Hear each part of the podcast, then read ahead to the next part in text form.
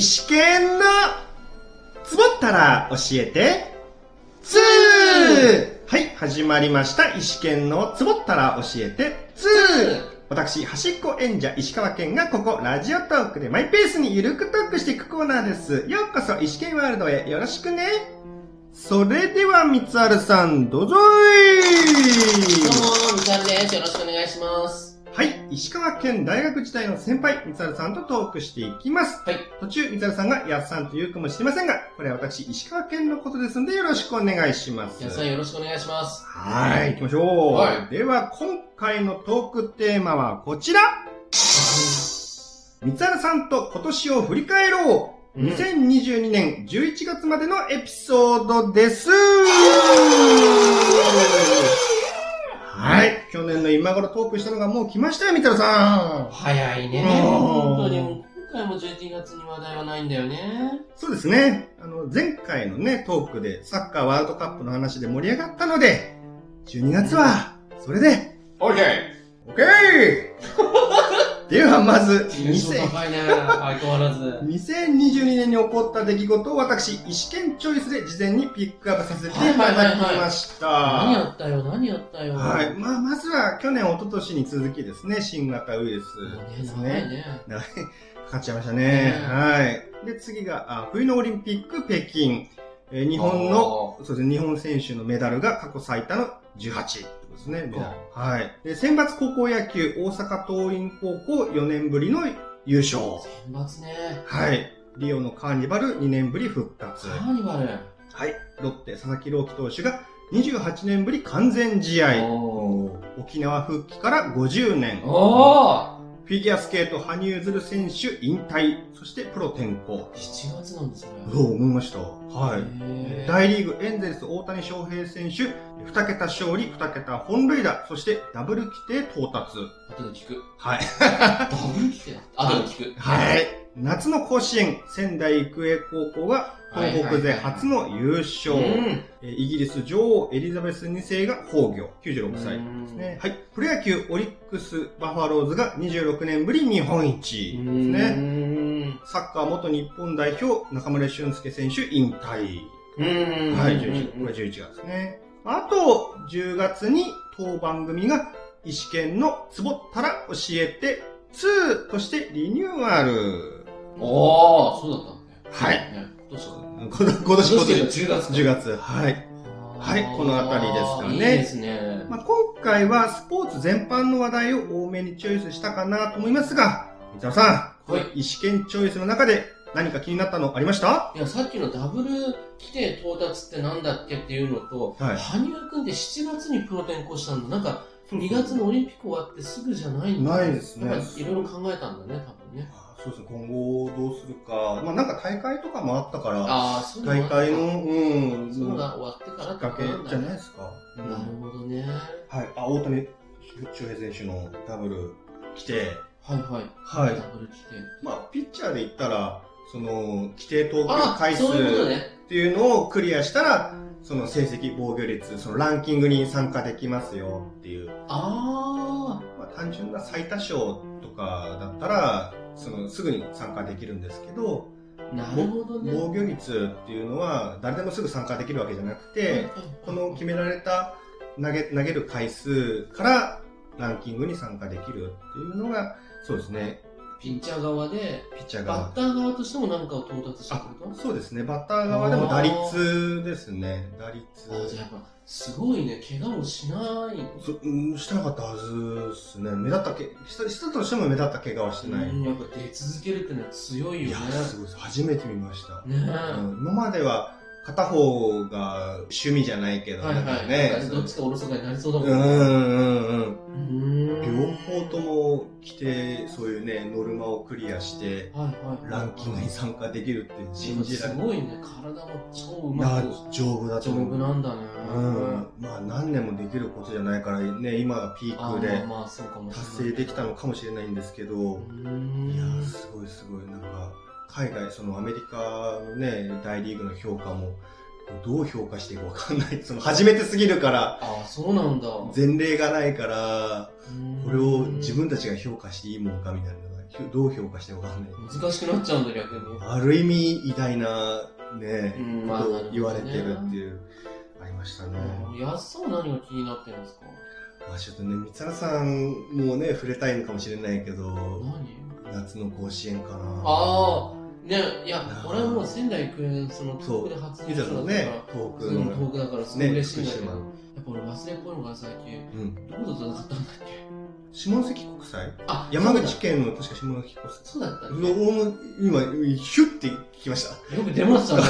振られると思ってなかったかいら。やそうそう、下ど関こと戦う、あ、そっか。下関国際だあの、準決勝を近江と下関国際がいい試合してたのかあれ、な大阪桐蔭って準決まで行ったいや、行ってないはず。ああれ、準決ってああそこじゃん。福島。そうだ、東北対決になるんだっけとかっていろいろ思ってたんだけど、そうだ、そうだ、そうだそうそう。うちの母親から連絡が来て、東北行くかねみたいな感じで。母親野球好きだね。高校野球、そうですね。家族好きですね、高プ校ロ野野球。球も好きでしょうん、プロ野球も好き。えー、野球一個だ。うん。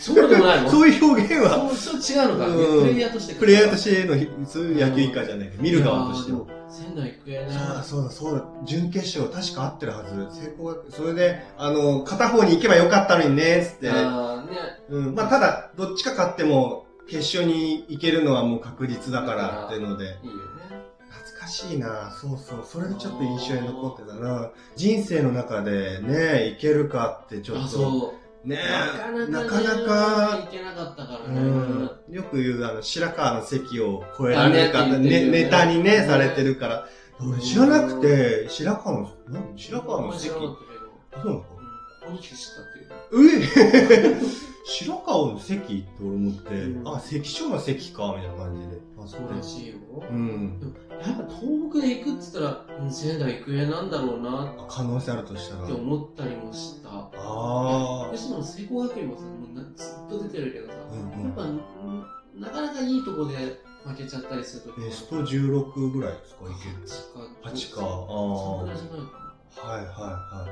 金足農業は、行けたけど、優勝はきつ、そのみんななんか、その苦労して到達したから、あ息切れしそうかなと思ったら、まあ最後ねまあ、息切れしちゃったから、ーあれ大谷とかってどこに行ったんだっ大谷君は花巻東、岩手ですね。けそっかう。うんーんなるほどね大谷君は3年の時ダメでしたね。2年の時に甲子園に来てう、ーん3年は予選敗退しちゃいました。でもねそうなってもプロ野球でね、うんちゃんと花咲くっていや、すごいっすよ素晴ね。らしいよね今まで東北出身の選手が対戦したことなんてあったかななんか、まあ大谷選手がもうずば抜けちゃったから、もうあれね。は絶好調とか中畑、ああ、中勝畑、ったってう福島、うん、福島。ーんまあ大勢したかっていうとでもしたい方だよね多分ねもう目立ねね目立つ解説者、うん、解説者で目も立つし、うん、やっぱり成功か否かは引退した後のお仕事も大事じゃないあかなるほどなってね思いますけどね。なるほど、うんその上で DNA かなんかの監督やったもんねやりました、はあい。ー横浜の。まあ確かにそこまでいけるってのはある種成功かもね。あと思いますよ、そういう首脳陣、なんかその監督、うんコーチにもなれたし、まあ、解説者にもなれたし、まあ野球に関わってられるのはいいよね。うんそういう人たちねまあね、やりたい人もいるだろうし、変わってたり。あのよくドキュメントでやるからね。うん。野球ね、選手じゃなくなってみたいな。あ、別の道、第第の人生。そうそあう。なかなかね。そうあねもともとが狭きもんですからねねそこからね引退後のお仕事だって狭きもんだろうしまあね。うんなかなか一握りだよね。うんタレントっつってもね向き不向きあるだろうから、うん、あとは何ですか、石川さん。気になったのは。気になったのそうですね見てると沖縄かないや5周俺年もそう思った。ちょっとええ一致した一致しましたそうやと50年前って、うん72年どこの国の人だっアメリカじゃないですかたのってことだよね、うんそうかって一瞬そうだったねみたい確か世間も当時50年50年でなやってたんだこれ5月ってなってますけど、そうそう、その前からなんか、来るぞ来るぞみたいなカウントダウン的なやつもあっただろうし。生まれてないけどうん。多分なんかあったんだろああねえ。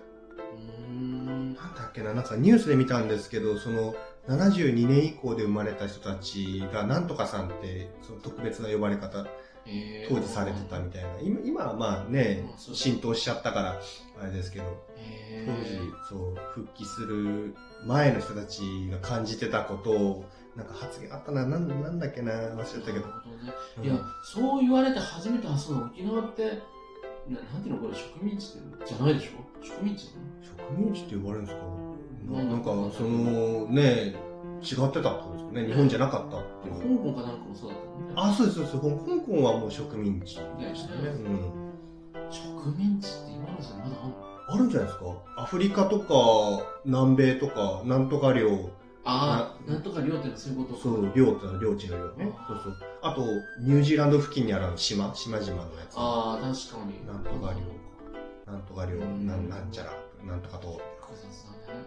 まあそれにね比。べてやっぱり日本って海にさ、守られてるっていうか。まあそうですね。それが外壁みたいになってるから。なってるから、あんまりね、近場での戦いもなさそうだし。なんかよく聞くのは、その、隣の国とあんま仲良くないってうなるから。ん、なんかね。やっぱ降ってこいの時間じゃないもんね。あらマジっすかあらというわけで、ここまでですかね。やばいやばいやばい。はい。というわけで、三沢さん。はい。今のタイミングで何か一言ありますかないはい改めまして、いいいい今年最後もいつもの足がいい。はい。それでは、このトークを聞いてる皆さんに、ハッピーフットコイン そして、追伸いきます。はい。当番組、年内の配信は以上となります。はい。早いなぁ。で、は、改めまして、今年最後もいつものあれで締めくくりましょう。はい。はい、皆さんいいですかいいよ。それでは、このトークを聞いたら皆さんに、ハッピー、ふってこー